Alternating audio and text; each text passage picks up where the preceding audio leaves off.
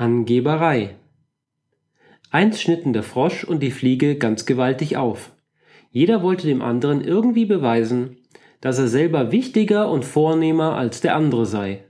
Der Frosch sagte selbstsicher, ich bin viel größer als du und deshalb bin ich auch von höherer Bedeutung als du. Was bildest du dir nur ein? Ich bin weit vornehmer. Was soll das heißen? Das ist ja witzig. Du kannst mir doch überhaupt nicht das Wasser reichen.